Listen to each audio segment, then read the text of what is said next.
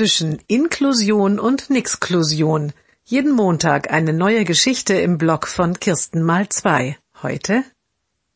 Alle Kinder üben Schreibschrift, nur das Mädchen nicht. Das lernst du nie. Davon ist die Lehrerin überzeugt.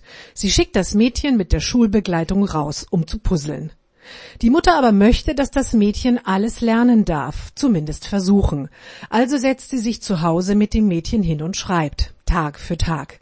Das Mädchen zeichnet ohnehin gerne und gut. Jetzt bekommt es so langsam auch Spaß am Schreiben. Es schreibt immer besser und immer mehr. Seine Werke bringt es stolz mit in die Schule. Dort schreiben wieder einmal alle Kinder, nur das Mädchen nicht. Das kannst du doch jetzt schon so gut, sagt die Lehrerin. Das brauchst du ja jetzt nicht mehr zu üben. Und dann schickt sie das Mädchen wieder raus zum Puzzeln.